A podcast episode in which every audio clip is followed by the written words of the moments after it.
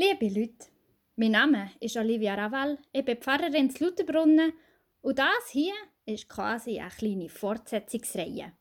Weil die, die letzte Woche auch gehört haben, die haben schon von ihm gehört. Von dem kitschigen Jesus mit verklärtem Blick im Schaufenster vom Tattoo-Studio. Der steht dort in seinem Ecke und verkündet auf einer kleinen Tafel in seinen ausgestreckten Hängen den vorbeilaufenden Fußgänger innen seine Botschaft.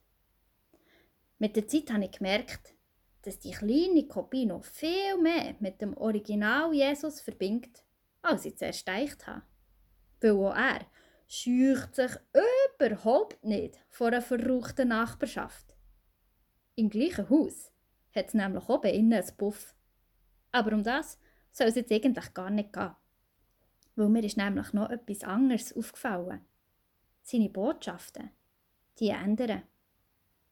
Vor einem Kehr hat er predigt, Believe in Bacon. Glaubit an Speck.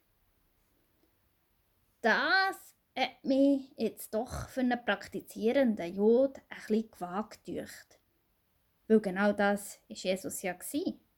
Ein Jod.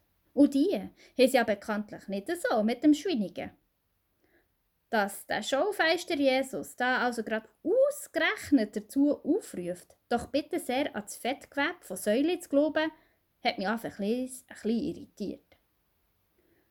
Aber je länger ich darüber nachgedacht habe, desto plausibler ist mir das Ganze geworden. Weil mit dem Speck ist das ja so eine Sache. Es braucht ein bisschen etwas, für das es nicht gibt. In kargen Gegenden oder elenden Zeiten, wo es an allem fehlt, besonders auch gerade an Essbarem, da lädt kein Sauspeck zu. Sie bleiben teuer und girgelig, weil für anzulegen, also quasi Reserven zu bilden, da braucht es einen gewissen Überfluss. Ein bisschen ähnlich ist es übrigens auch bei uns Menschen, wie man früher ein Schönheitsideal sieht. Während da heute Speck leider allzu verpönt ist, hat es früher als schick gegolten, etwas auf der Rippe zu haben. Weil das so ein Zeichen für einen gewissen Reichtum und Wohlstand war. Arme Menschen haben sich in der Regel gar nicht so viel leisten für dass sie weiche Kurven hätten ausbilden können. Speck ist also ein Zeichen für Überfluss und Reichtum.